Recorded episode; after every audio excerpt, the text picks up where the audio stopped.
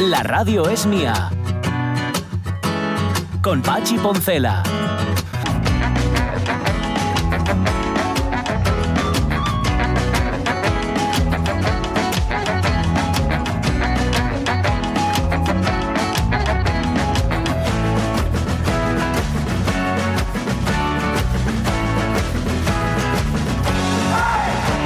Las 11 y 7 eh, y 6 minutos de la mañana que me pone, pongo la flechina justamente encima del número de los minutos, el minutero y así me entero. Em, cada vez me pasa más, y hoy, hoy que estamos hablando de dichos de madre, dichos de padre, eso de llegar a un armario, llegar a la nevera, en este caso llegar al móvil y decir yo a qué vine aquí. ¿Sabes? Sí. Esto Sí. no tiene que ver, ojito, por lo menos yo es la justificación que me doy, no tiene que ver con que vayas perdiendo facultades, sino justamente con todo lo contrario, que tienes demasiadas cosas en la cabeza. Y entonces pensaste una cosa que era la primera, que es a lo que fuiste al armario, a la nevera o al ordenador, al móvil o lo que sea, pero como se te mezclaron otras dos por el medio, resulta que cuando llegaste la primera se te olvidó, que es lo que me pasa a mí. Con lo cual, llegas y haces otra cosa distinta de la que ibas a hacer. Que, Sí. que es una cuarta cosa con, con la que no contabas. Por ejemplo, ordenar la nevera, que la tienes toda desordenada. O sacar un tupper que, que te saluda cuando, cuando abres la puerta. O, Sí. ese, o ese medio limón que hay en todas las neveras. Sí, que viene con la nevera. Viene, viene. En algunos casos parece ser que sí, sí señor, sí, señor. Hay otra cosa en las neveras, por cierto, muy que es muy eh, ¿Habitual? muy mm, no muy asqueroso. Ah. Tarros donde queda pegado algo al fondo. Por ejemplo, puede ser de mayonesa, puede ser de mermelada, puede ser queda un rastro que- Sí. que, ya cristalizó y, y- y- ah.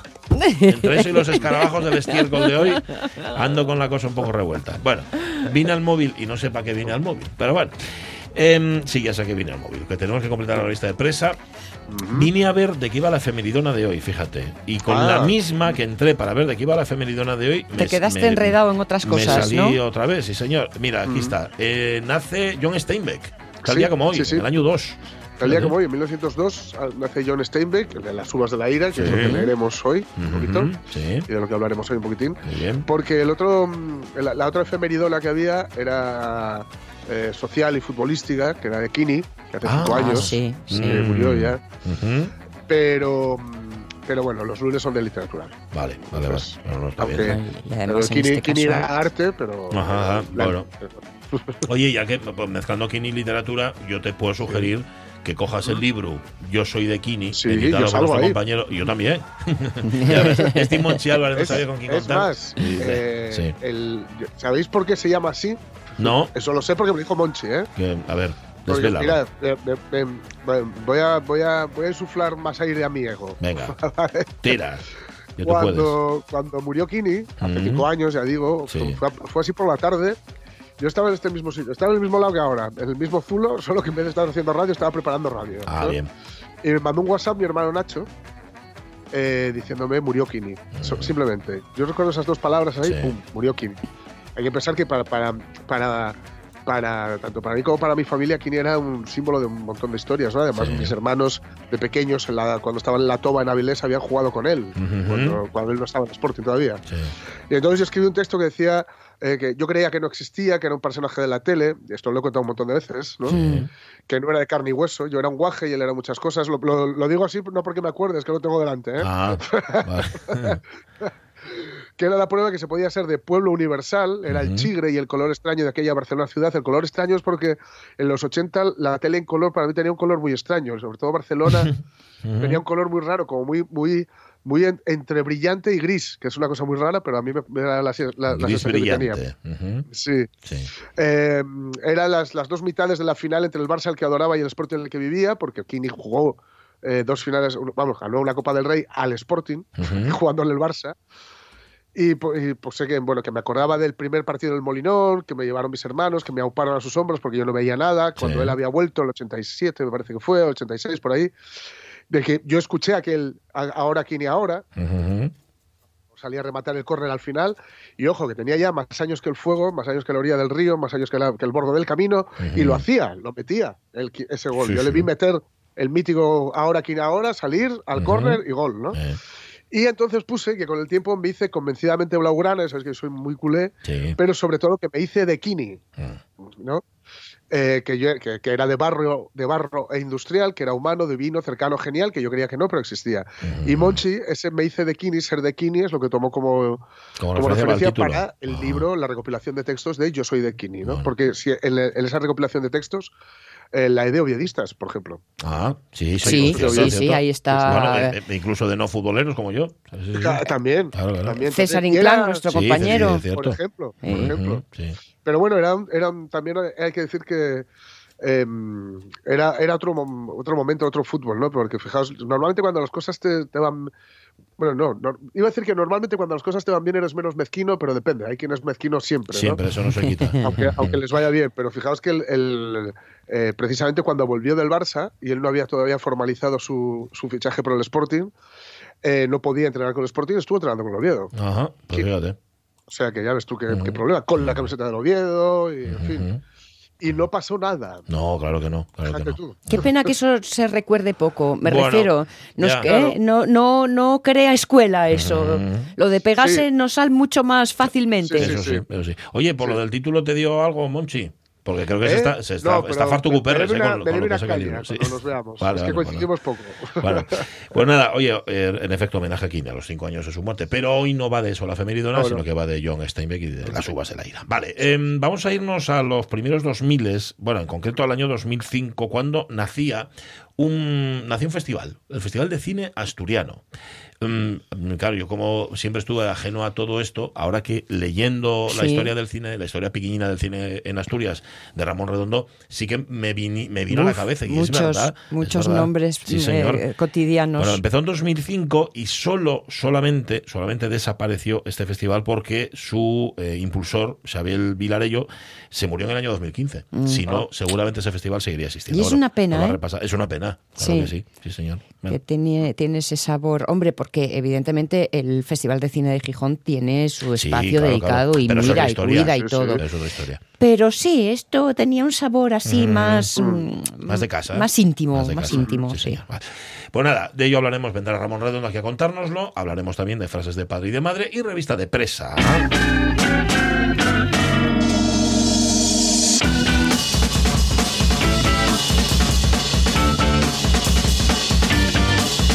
Bueno, o sea, aquí en el móvil este yo abro un texto y si abro otro ya me cierro el anterior. ¿Por qué? ¿Por qué no me los dejas todos abiertos? ¿Te cuesta mucho? Fíjate, a- a- ayer, ayer o antes de ayer vi Ah. una, una información que no daré específicamente porque todavía hay alguien que pueda ponerla, a- a- bueno, que pueda llevarla a cabo en otro ordenador, Ajá. de cómo petar un ordenador Sí. en 30 segundos Ah, y es poniendo en un documento una orden que hace que se te abran documentos constantemente uy.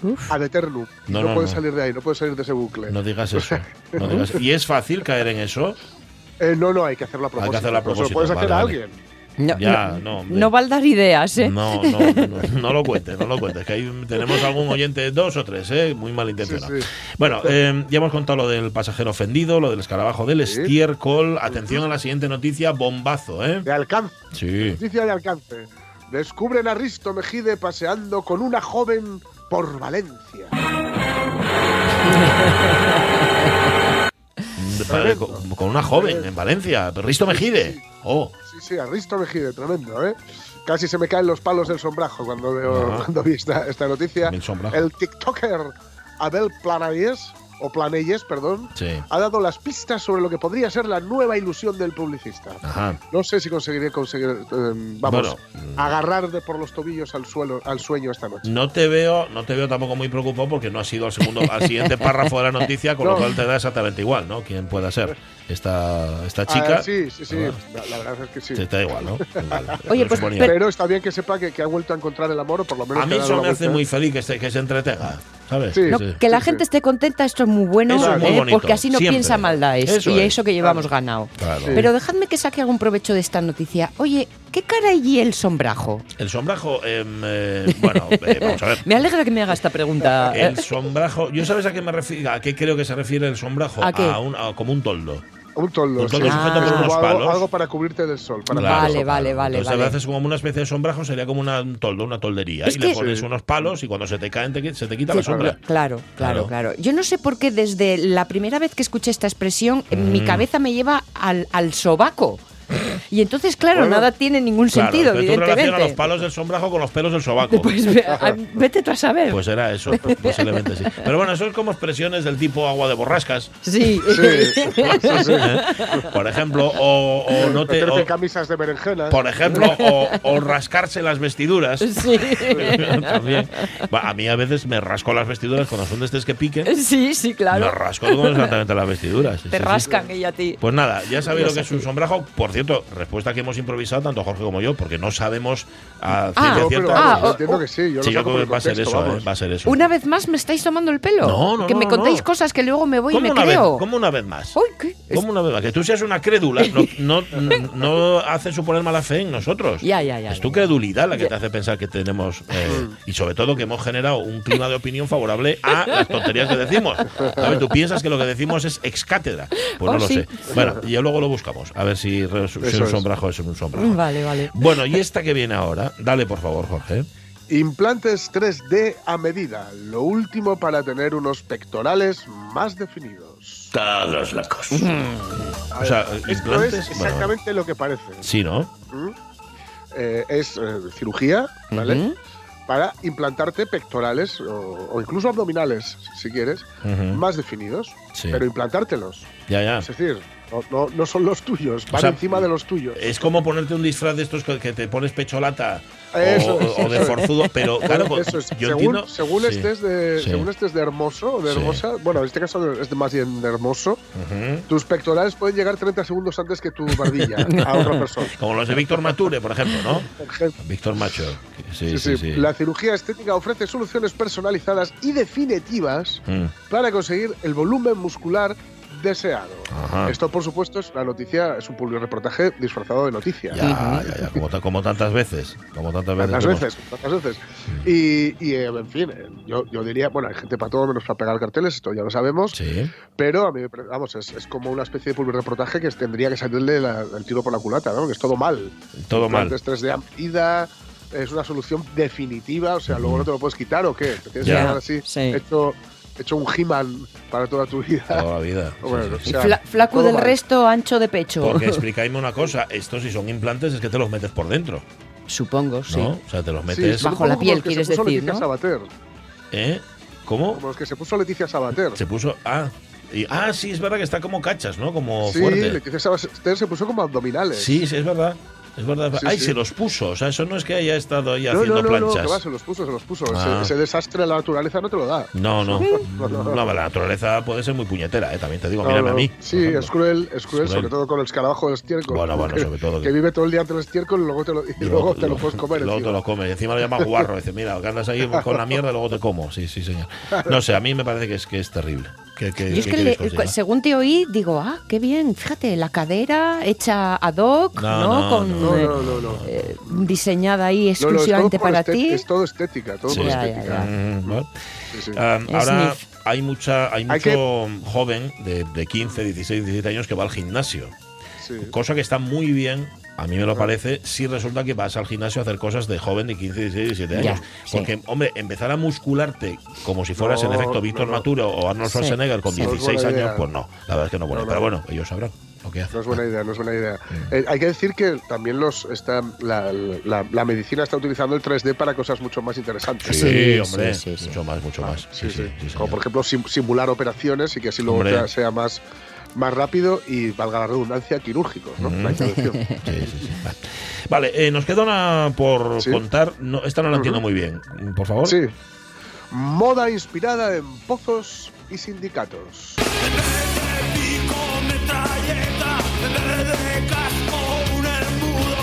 Lo que más nos divierte es dar patadas en el culo. Cuenca minera, borracho y dinamitera. Ahí estamos.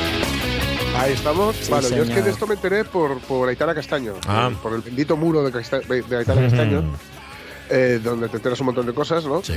Pues es que el diseñador langreano Oliver o Oliver Iglesias, es que no pone la tilde, entonces no sé si es Oliver o Ah, Oliver. Vale, será Oliver. Presentó en Madrid su marca 93 Sierra Crosses con el sello de la cuenca minera y efectivamente es moda que se inspira, digamos, en la estética De, em, digamos, ¿cómo os diría yo? La Estética es que minera. no, no es solo la, la escuela, la estética, digamos, minera, sino la estética del conflicto minero.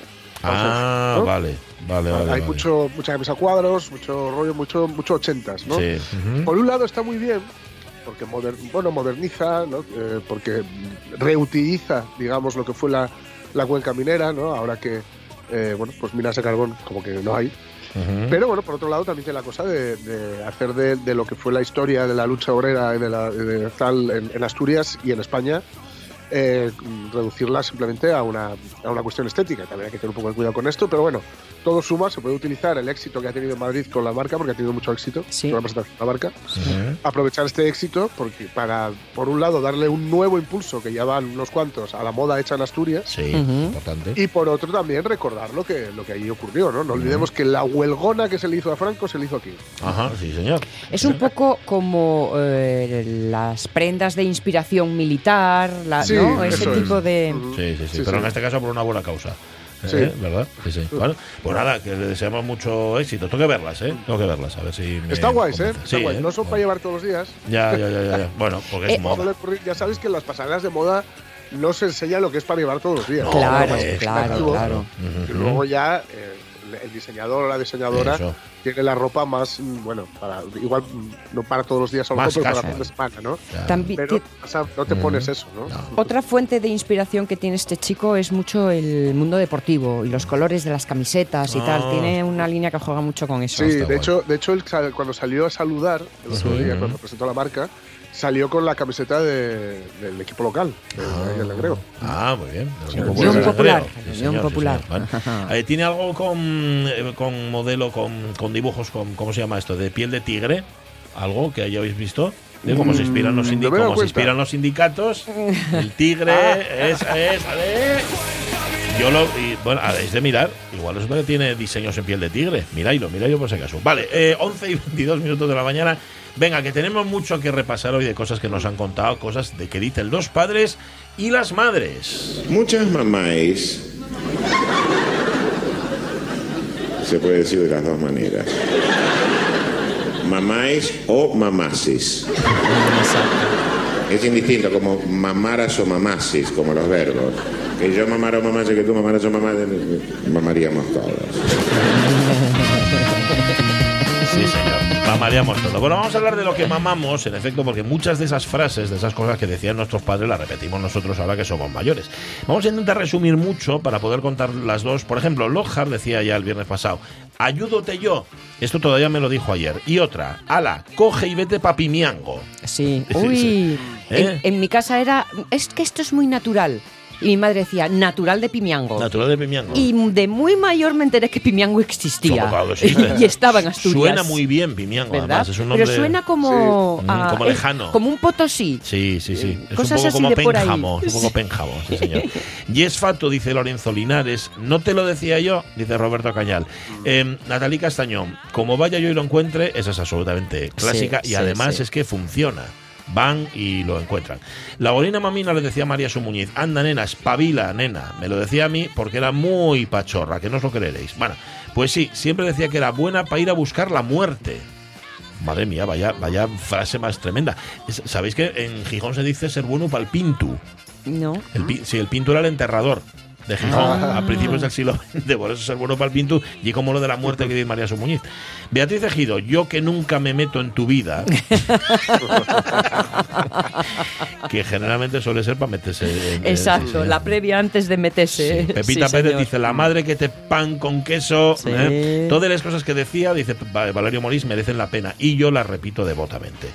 Eh, voy pero quieto me estoy. Esa también la decía mi madre. Sí. Sí, señor. Y luego oye mucho, dice Pablo Coto, de San Cucufato los cojones teatro. si no me haces tal cosa, no te los desato. Que debe de tener los cataplines el prove Cucufato. ¿Qué más, ¿Qué más nos cuentan? A ver, Belén No González. pises ahí. Ah, esa de Armando ¿eh? Nosti. Sí, sí, sí. Exacto. Eh, de Belén González, seguro que comes bien. Eso es, sí, señor. Eh, María C. Lorenzo, su madre dice que dice muchas cosas, pero en lo que lengua materna se refiere, claro, ella es de León y mi, ma- y mi padre era de Valladolid. Claro, hay muchas cosas que, que diría en, en- que jamás dirá, como Antroshu, por ejemplo, o, Sí. o Garabatu, pero bueno. em, sí es verdad que cuando yo era nena había cosas que decíamos que en el cole les parecían raras. La mayoría de los niños eran nacidos de padres asturianos y nosotras dos no. Claro, Claro. cuando vienes de... eh, además sin acento, ¿no? El no tener acento, eso sí que llama la atención. ¿Qué dice Susana, Susana Fernández? Fernández Iglesias, el cementerio está lleno de imprescindibles. Ah, qué ¿Eh? bueno. Para Rubén Cardín, como te lo tenga que decir otra vez, va a haber pandereta. Va a haber pandereta. Madre mía. Eh, en mi casa estaba prohibido decir tengo fame, Sí. dice Rubén Fernández Solís. Siempre se oía la misma respuesta. No sabéis lo que lleva fame, tenéis ganas de chintar. Sí. Son cosas distintas, ¿eh? Eh, Tener fame. Fame que espera fartura, no oye fame. Sí, señor. Alicia García López decía muchas, pero una que era diario. Para ir para la cama no hay prisa, la hay por la mañana. Sí. Sí, nunca tenéis prisa para ir a la para dormir, ¿eh? Es muy, muy de madre. Ayúdote yo, Hombre, ¿eh? Haiga paz entre los ruinos. Ah, sí. Hombre, Otis, hacía muchísimo que no oía eso. había, paz entre los ruinos. Sí, señor, sí, señor. Eh, Cristina Fernández, que necesitaría un programa entero. Recuerda una especial, Predicar en el desierto, sermón perdido. Sí, señor, Me gusta mucho esa. María Barrios dice, tuvo una infancia muy buena, cuando se juntaban los mayores se ponían a hablar de algo que se supone no podíamos oír las pequeñas, alguien decía, hay ropa tendida. Sí. Significaba que callaba o cambiaban de conversación. Eso se ve mucho. A ver. Como vaya yo y lo encuentre. ¿Cómo vaya yo lo encuentre? Sí, eso es muy, muy, muy habitual. Por cierto, María Sumuñiz se hizo la ruta del queso y la sidra, la que contábamos el otro día en Asiegu, cuatro, Cuatro veces, veces. ya. Hombre, y bien acompañada con, Juan, Masalis. sí, señor. sí, señor. que no Por puede cierto, el viernes pasado Loja se quedó sin la versión de Superstition de Steve Ray Vaughan. Sí, sí. En algún momento se la ponemos para compensarle. ¿eh? Bueno, ¿qué harías tú sin tu madre? Dice Rego. Ah, si yo te contara. La- Sí. lava- lavaste las manos. ¿Lavaste las manos? No, ah, no se ponen los codos en la mesa. Verás cómo cojas catarro. Verás Sonia. cómo cojas catarro, esa también la conozco. Si, si te mandaran, no ibas, dice. Bueno, Eh, bueno, hay muchísimas más. Esas de las madres, eh. Cuidado, de las madres. Y ahora, en un quiebro, dándole al otro. Ah, no. Uf, ya di un botón que no era. Sube, sube la música, José. Es una locura. Es que además ahora hay que darle más botones darle para que salgan las cosas. posibles. A ver, las de los padres, déjame. Mira, voy a empezar por la última, la de César Salgado. Vete para la cama por la vía rápida. Hombre, No sé si te mandaban por la vía rápida, eso era sí, que no había trámite. Pablo Coto, hablando de cosas de padre. Mi padre no habla por no molestar. Sí. Ya lo hablamos todo, mi ma y yo, dice Pablo Coto. El de Loja hablaba lo justo, estaba obsesionado en que siempre había que estar en contacto con las nuevas tecnologías que saliesen. Y mira por dónde, eso me sirvió para vivir.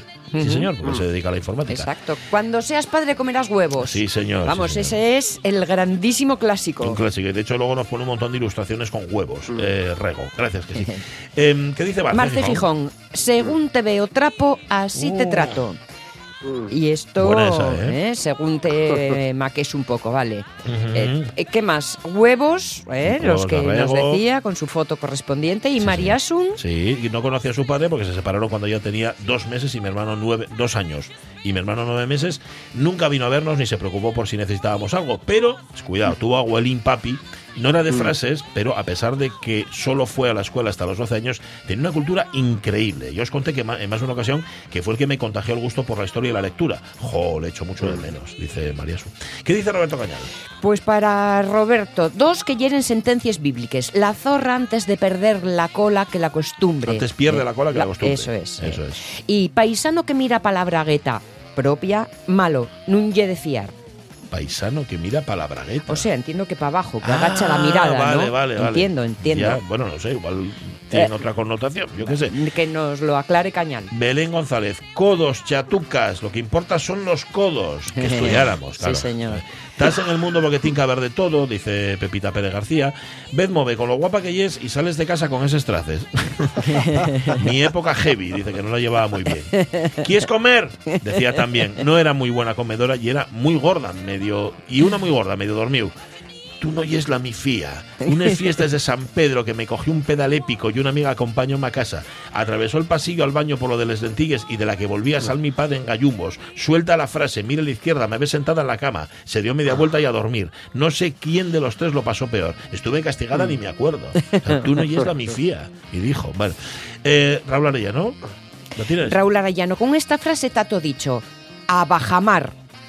Mm. To queda. A bajamar todo queda. Eso quiere decir que a bajamar aparece todo. Ah, Sí, no sí, la sí, estaba entendiendo, A Raúl. bajamar todo queda. sí, Claro, claro. No recuerda Armando Noste ninguna especial. Hablaba mucho con los nietos y sobrinos más pequeños en el tiempo que los disfrutó y era difícil saber quién era más niño. Esto les pasa a algunos abuelos. Sí, Cuando son padres son un cayú Exacto. y cuando llegan los nietos se, se deshacen en mieles. Por cierto, estuve viendo eh, este fin de semana cinco lobitos que no lo había visto. Ah, qué Me gustó bonita. mucho. Sí, me gustó mucho. Ahora bien, de todas las pelis que vi españolas, Sí, Alcarrás. sí, ¿eh? Todavía ninguna de las que vi la superó. La pero bueno. tengo en el debe todavía, Alcarrás. No sé qué me pasa, que me, Ah. me he puesto varias veces y no me he arrancado. También tiene Robin y Marian en el debe y no la quieres ver porque solo Ya. porque te la recomendamos nosotros. Bah, no si es que soy una Y es desabrida, así, es así. Venga, Manuela Crespo. Manuela Crespo, cuando éramos guajes nos decía, si falto yo, vais a comer grava de la carretera. Para Iván de la Vega Vega, haz lo que yo te diga, pero no hagas lo que yo haga. Qué razón, qué razón tiene. Águeda González Díaz, eh, eh, cuando el límite de su paciencia estaba cerca, solo una palabra que hacía que me pusiese firme. Nenina. Tal cual, ¿eh? Era un hombre, no, no era un hombre de hablar mucho, claro, cuando hablaba, no- no, normal. Cua- como, como algún día te vea fumar, le dijo una vez, Sí. te tragas el cigarro. Sí. No sé si fue por la amenaza, dice Águeda, pero nunca he fumado. Bueno, Venga, alguna más. Silvino Vázquez, que no era un hombre de muchas palabras, pero con la mirada lo ves venir. ¿eh? Ellos no tienen la mentalidad, vivieron otras circunstancias. Para Monte Pérez me encan- le encantaba caminar kilómetros por los montes, por las ciudades. Ah, me encantaba con mi padre. Él decía, vamos andando, está ahí mismo. y venga a hacer kilómetros, Sí. y venga a hacer kilómetros.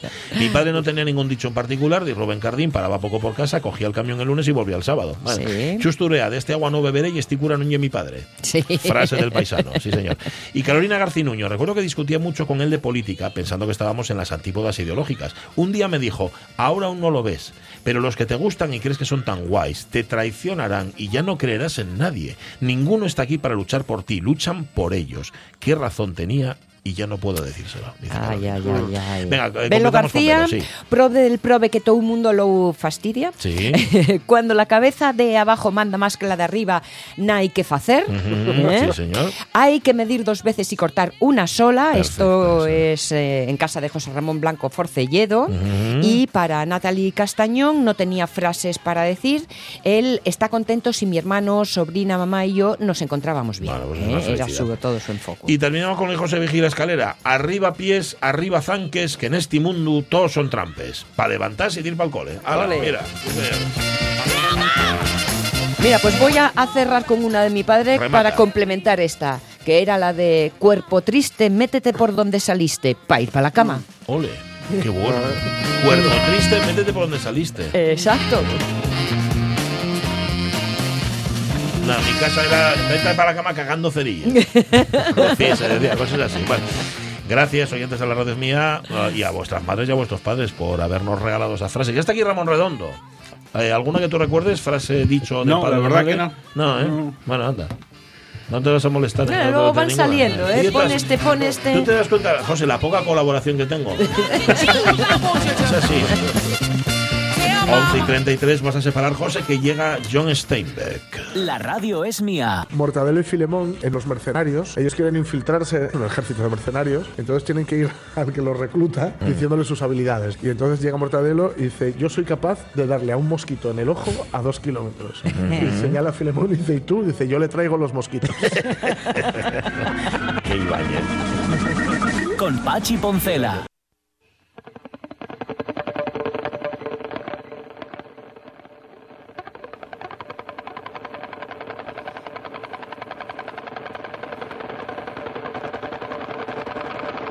Pues mira, me preguntan si John. Me preguntan en saber y ganar, por ejemplo. Si John Steinbeck Sí. tenía el Nobel y no lo hubiera dicho, pero sí, sí que Sí, tenía sí, sí, Nobel, lo ¿eh? ganó el 62. Sí, sí.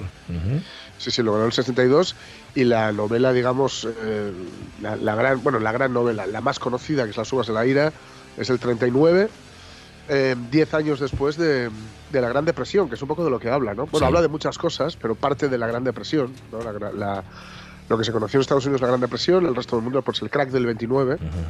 que fue, bueno, la, una de las causas de tantas cosas, ¿no? Entre, otra- entre otras, eh, ya lo hemos dicho en muchas ocasiones, de- del nazismo en Alemania, ¿no? Sí. Sin, el, sin el crack del 29, los nazis no hubieran llegado nunca, nunca al poder, ¿no? Pero en Estados Unidos la Gran Depresión dio lugar a, a, bueno, a estas a soluciones, digamos, que luego mm, que, se- que se revelaron, digamos, eficaces, aunque no tan eficaces como parecía, que era el de emplear dinero público para, para dar trabajo a- casi a fondo perdido a, a- a- la gente para que no murieran de hambre. Aún así, murió mucha gente de hambre, y hablamos de Estados Unidos, ¿eh? Ujú. Madre mía. Murió- y murió mucha gente de hambre eh, por los caminos, ¿no? Sobre todo los Okies, que es un poco de lo que va a hablar este, este libro, ¿no? Pero digamos que John Steinbeck también escribió de ratones y de hombres, Sí. una, una preciosidad. La Perla es un tipo muy cinematográfico, por Mm, forma que tenía sí. de escribir. Y de hecho, mm, muchas novelas, Las uvas de la ira, se la ha llevado nada más y nada menos que por John Ford al, al cine. Por Sí. lo demás. Era un peliculón tremendo y de ratones Sí. hombres también. También, también. Va a ser llevada al cine, ¿no? Y, y la Eh, perla, que tiene una sí. versión, por lo menos, Emilio Fernández el Indio, una versión Sí. Ah, sí. guapísima, Mm. Sí, sí. una, Sí, una sí, historia cierto. preciosa de la, la perla. Sí, sí, sí.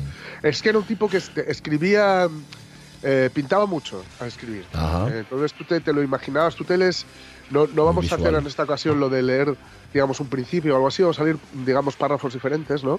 O párrafos de todos de, de- de- de las uvas de la ira, pero no Intercalados. vamos a leer, digamos, no el, no el principio, etcétera, pero lees el principio de las uvas de la ira Sí. Y te mete en el sitio, o sea, mascas polvo Ujú. a partir del tercer párrafo, ¿no?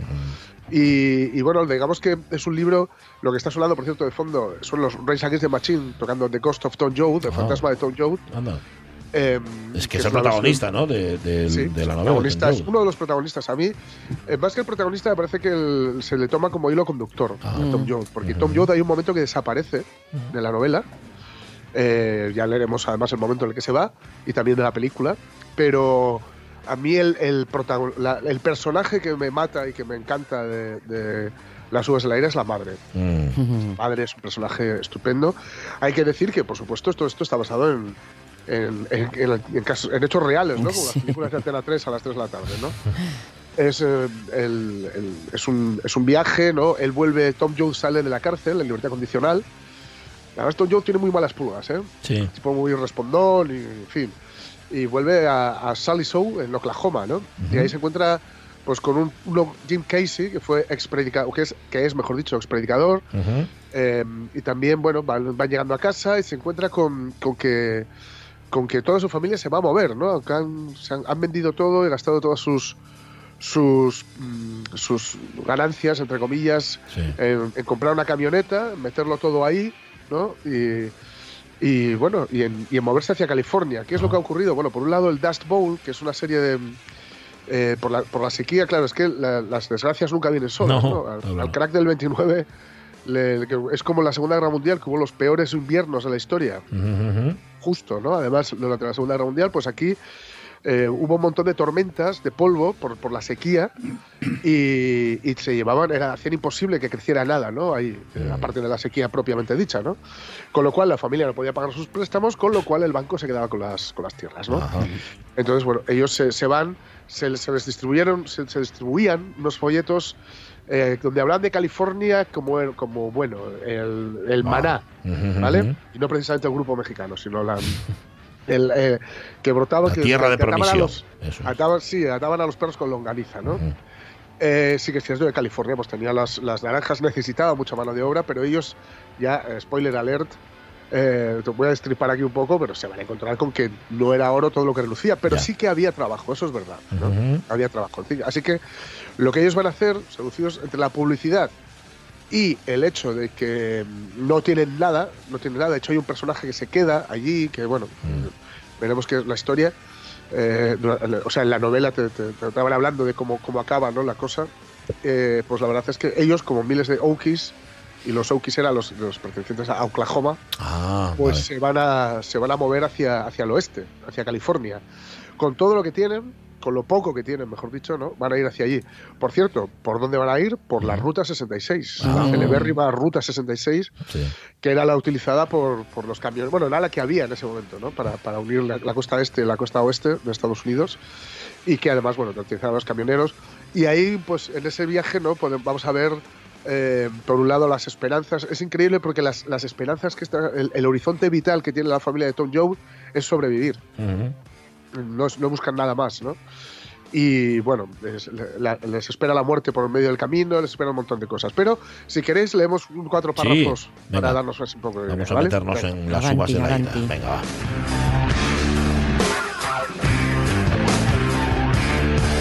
Y los enviados explicaban el mecanismo y el razonamiento del monstruo, que era más fuerte que ellos.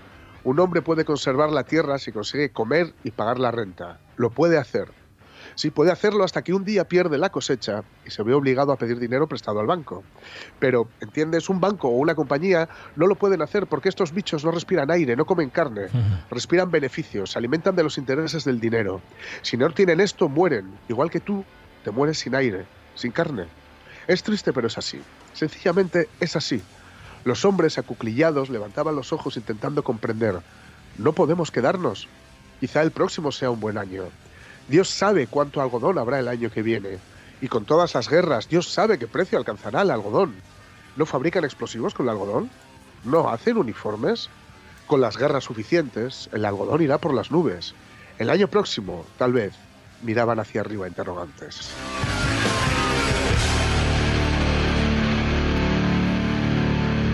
Ya veis, los desposeídos rezando por guerras, ¿eh? El. Qué actual suena todo esto. Pues sí, pues sí, pues sí, pues sí. Fijaos que, eh, bueno, esto está escrito en el 39, aunque, aunque relatan hecho- hechos anteriores, ¿eh? Pero bueno, el 39 que está a punto de comenzar la Segunda Guerra Mundial y ya, y ya ha terminado eh, la, la Guerra Civil Española, ¿no? Pero bueno. Eh, les dice, dice- hay una parte también en la que hablan de California, ¿no? Dicen, tal vez podamos volver a empezar en, en esa nueva, en la nueva tierra rica, en California, donde crece la fruta. Volveremos a empezar. Pero tú no puedes volver a empezar. Eso solo lo puede hacer un bebé. Tú y yo, pero si somos lo que ha pasado. La ira de un momento, mil imágenes, eso somos nosotros. Somos esta tierra, esta tierra roja. Y somos los años de inundación, y los de polvo, y los de sequía. No podemos empezar otra vez.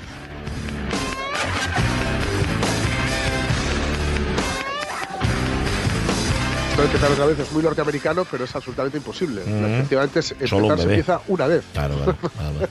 El resto son, bueno, Mm, otras cosas, ¿no? Sí.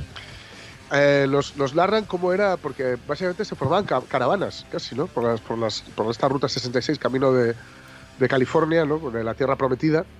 Y nos dicen qué es lo que ocurría, ¿no? Dice, todas las noches se creaba un mundo completo, con todos los elementos. Se hacían amistades y se juraban enemistades.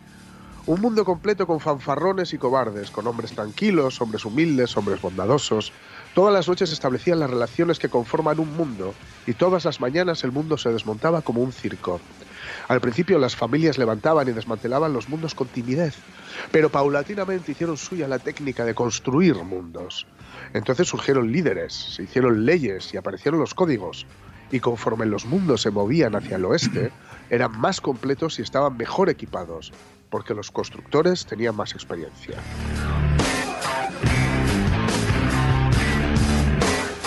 Todos estos campamentos que se iban haciendo y deshaciendo, y a veces había ley y a veces la ley eran ellos, ¿no? Sí. Porque a veces había policía, pues decidía, ¿no? Pero a veces no, a veces no. Y siguen hablando de ellos, ¿no? dice, y los mundos se levantaban al final de la tarde. La gente, dejando la carretera, los hacía con sus tiendas y sus corazones y sus cerebros. Por la, mañana, por la mañana se desmontaban las tiendas, se plegaba la lona y se ataban los palos en los estribos, las camas se colocaban en su sitio, en los coches, las ollas en suyo. La técnica de levantar un lugar por la noche y desmantelarlo al amanecer se convirtió en una rutina al ir acercándose las familias al oeste. La lona plegada iba a un sitio. Se contaban las ollas en su caja. Cada miembro de la familia encontró su puesto, aceptó sus deberes, cada uno. Viejos y jóvenes tenían su lugar en el coche. En los cálidos atardeceres, cansados, cuando los coches se detenían en los campamentos, cada miembro debía cumplir una tarea y se ponía a ello sin necesidad de instrucciones. Los niños a recoger leña, a acarrear agua, los hombres a levantar las tiendas y bajar las camas, las mujeres a preparar la cena y vigilar mientras la familia se alimentaba. Al loro, verbo vigilar. Al, al loro, espera, que no te hemos escuchado que estaba la rabia contra la máquina. Sí. Al verbo vigilar. Vigilar. Se, se alimentaba, porque salen varias ocasiones que aparecían guajes pidiendo comida Ajá. o robando comida. Uf. Entonces había que, había que echar un ojo y sobre todo las madres controlaban que los pequeños tomaran, comieran más que los mayores para que pudieran seguir creciendo ¿no? en condiciones. Era un mundo realmente muy duro, en movimiento y muy duro. ¿no? Y para finalizar, un, un diálogo entre la madre y, y Tom, ¿no? Tom le cuenta que decide irse porque ha habido un enfrentamiento con, ya en California Sí. con los agentes, no de la ley, sino, o no tanto de la ley, también había agentes de la ley inmiscuidos, pero que descubrieron que la ley estaba en el servicio de los patrones, ¿no? En, en California.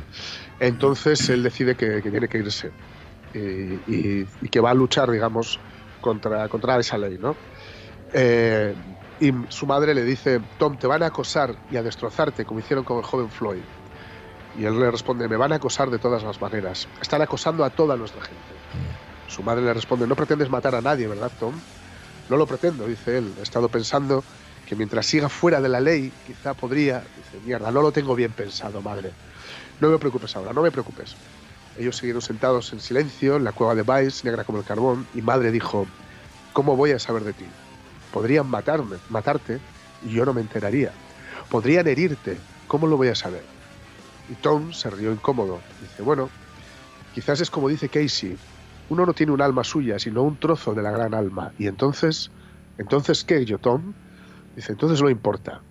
Entonces estaré en la oscuridad. Estaré en todas partes, donde quiera que mires. En donde haya una pelea para que los hambrientos puedan comer, allí estaré.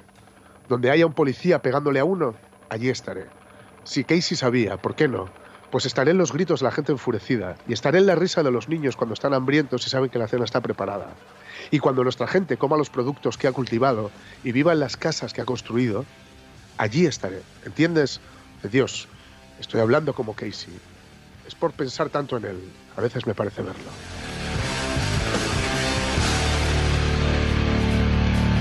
Eh, perdón, pregunta estúpida. ¿Es tocho el libro? ¿Tiene muchas páginas?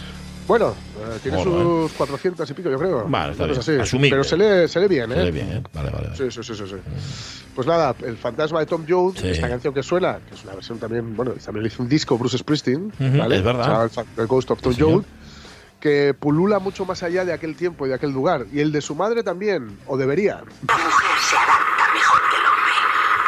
Los hombres vivís como si fuera a golpes. Nace un niño, muere alguien a golpes. Tienes tu tierra y te la quitan. Otro golpe. Pero la mujer vive las cosas más seguidas como un río. Hay remolinos y cascadas, pero el agua sigue andando siempre. Somos de esa manera. Sí, quizá. Pero ahora nos están golpeando mucho. Lo sé. Eso nos da fuerzas.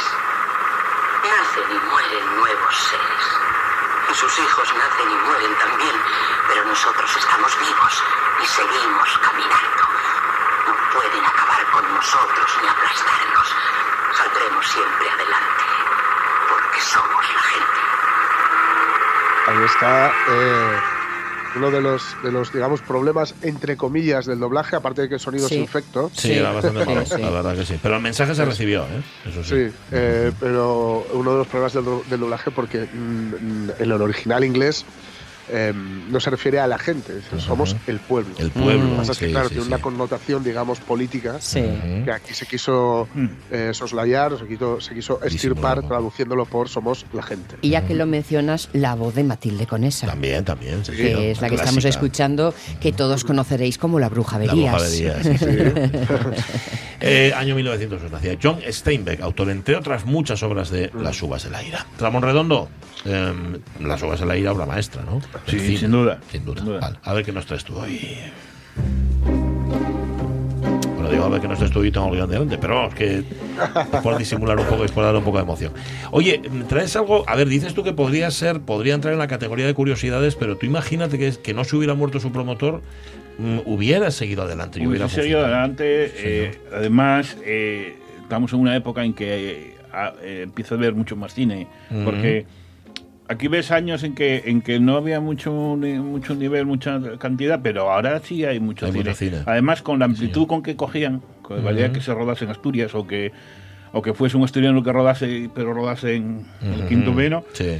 eh, tenía mucha amplitud para coger. Sí, señor. Vale, estamos hablando del Festival de Cine Asturiano que nace en 2005, ¿no? Nace en 2005. En 2005 se cumplían 100 años del, del- de la primera película guionizada de- del cine asturiano. ¿Qué fue? Eh, el robo de fruta. El robo un de tal fruta. Javier Sánchez Manteola. Mm. Hasta ahora había eh, las películas como las de Lumière. Ponían una cámara y, no Sí. sé, una procesión, una salida de misa, no sé qué. Este tenía guion. Esta tenía guion. No sé muy bien, no la conozco, no sé si, si- si se conserva o no. Es de la primera que se tiene noticia. El robo de fruta. Vale. Que se rodó en Gijón. Se rodó en Gijón y se estrenó también en Gijón en un antiguo cine que se llamaba Salón Luminoso. Ajá. Que bueno, claro, en 1905 era lo que habría. Sí, señor. Y esa, y esa fruta aparecía también en el cartel. En el cartel. El Sí. cartel tiene cuatro manzanas de distintas eh, posiciones y tal. Sí. Y los premios son los fruteros de cristal. Ah, bueno, homenaje a- guapo. a, En a la al- película. al robo de Sí, señor, sí, señor. ¿Quién era, ¿Quién era el promotor de esta idea? Detrás de todo esto estaba un tipo, la verdad, muy interesante. Yo no conocía más que el nombre y que había escrito un libro que, que me sirve mucho, mucho para esto.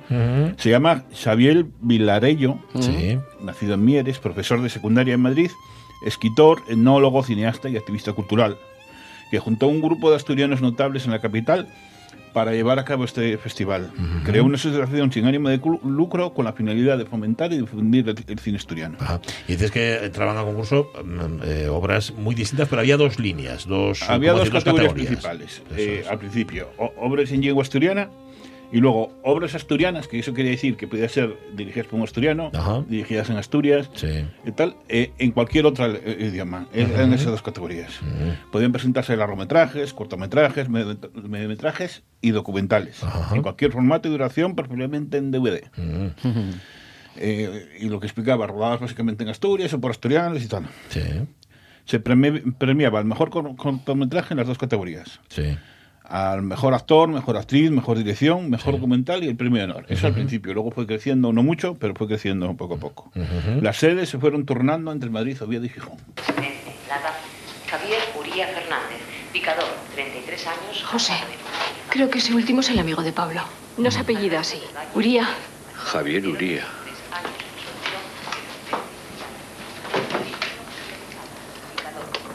Mari, di solo que se pase por aquí. ¿Quién es? ¿Lo conozco? Un amigo de mi hijo. Su madre tenía la carbonería que está donde la fábrica. El chaval de Amalia. Esto que escuchamos es El beso de la tierra. Ujú. Este le dieron el premio a la mejor actriz, ¿verdad? A la mejor actriz, sí, para Asunción Balaguer. Casi nadie. Imagínate. ¿Y Casi nadie. él era Pedro Sánchez Marí? Eh, sí.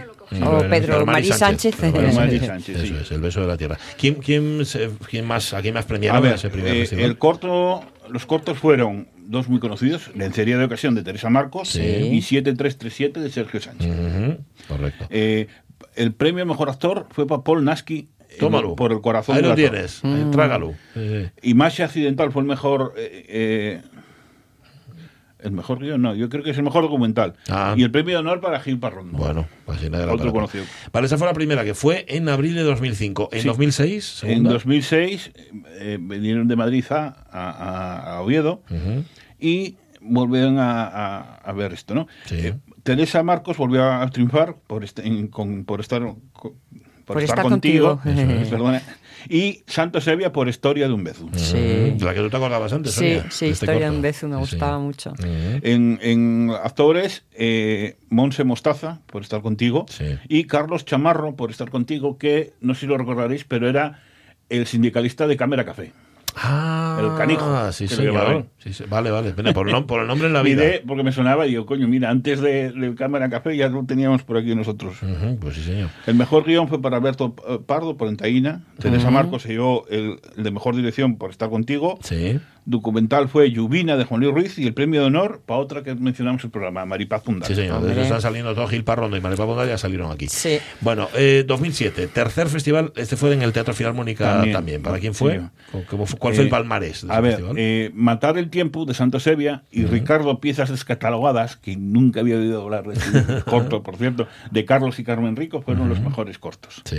La Noche del Escorpión, que es un telefilme que dirigió Eva Lesmes y que hablemos de él aquí, Ah, que hablaba del crimen, en, eh, o sea, hacía una versión del crimen de, de Rambalín. Rambal, anda. Ah. Pues sí que hablamos de ella. y el, ¿verdad? el- el mejor largometraje. Sí, señor. Vale. Mariola Eh, Ruiz Sí. eh, y, y Guillermo Valverdú fueron mejor actor y actriz por Último Tren a Tahití, que le dio también el premio al mejor director a Carlos Navarro. Carlos Navarro. Bien, bien, bien. Eh, El, guion. el mejor guion fue para Carlos y Carmen Rico, de este Ricardo Piezas Catalogadas. Ajá. Suena el Camino fue el mejor documental y uno que todavía no consigo suficiente información para hacer un programa, Juan Gona, fue el homenajeado. Caerá, caerá. Existe un lugar donde se esconde la gente que huye. Aquí todos parecemos amigos, pero no se fíe de nadie. Aquí todos mienten. Donde vive la gente sin destino. Aquí todo el mundo espera algo. ¿Y usted, Lucia, qué espera en realidad? Nada. Existe un lugar llamado Portopín. Esto es de Dama de Portopín. Yo estuve en el rodaje de Dama de Portopín y En Añora, por ahí fue, había una fue- ballena. eh, eh, me lo hicieron en varios sitios. eh, Era, era con. Bueno, era Resines y ella era. bah, me saldrá en algún momento. Sube la música. Soy una basura. En eso me han convertido esas putas guerras. Bueno, pues a ella, que no me acuerdo el nombre. Ahora.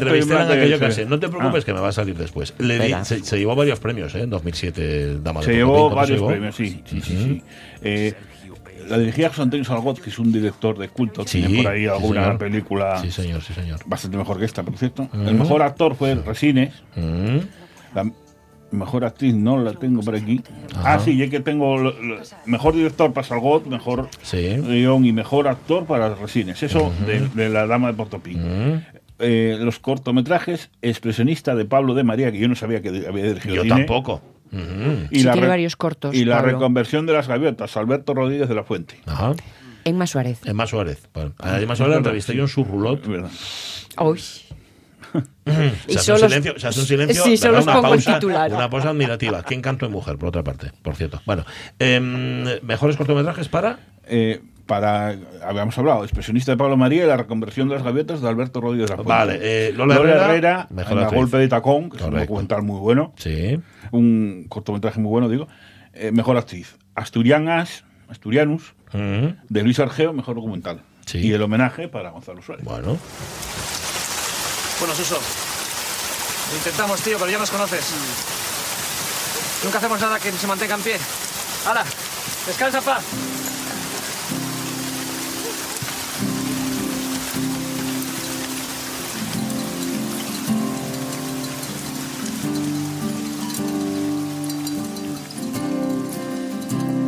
Ahora sí. Ahora puedo morirme del todo. Amigos han cogido altura y han visto las cosas desde arriba, que era lo que yo quería. Lo que hagan desde abajo ya es cosa suya. No sé lo que va a ser de ellos, pero no me preocupa. Esta es la Torre de Suso, que Sí. tenía un competidor duro en esta quinta edición, en este quinto festival, la Torre de Suso de Tom Fernández. ¿no? Sí, este yo creo que fue el festival más potente, ¿no? Sí. Destacaron dos largometrajes, por uno, por encima de todos. Por un lado, La Torre de Suso, que llegó el mejor filme y el mejor actor para Gonzalo de Castro. Y El Orfanato, Ah, que se llevó el mejor director José Antonio Bayona, mejor guionista Sergio Sánchez y Belén Rueda como actriz. Que en la historia de Sergio es una vuelta de tuerca a 7337. De hecho, eh, tú buscas 737 en, en- en YouTube y ponen 737. El, el cortometraje que se que inspiró. Es que es la misma idea. Estiró, Claro tal. que sí. Sí, sí, ten- debería ser un poco más original. Que, que no me oiga. Mm. Eh, vale. El mejor documental fue eh, Voces sin Imágenes. Ujú. Eh, Dos sabios de Rocío García y Polillas de Pedro Tuceda, los documentales. Sí. Y la homenajeada, una que tenemos pendiente aquí, eh, Lilian de Celis. Bueno, sí, señor, ya hablaremos de ella. Es una casa preciosa. ¿Cómo dieron con ella? Yo me crié aquí. Esto era un pequeño orfanato. Siempre quise volver, así que se nos ocurrió la idea de la residencia. Todo va a salir muy bien. Cuando vivías aquí de niña, ¿no tenías miedo?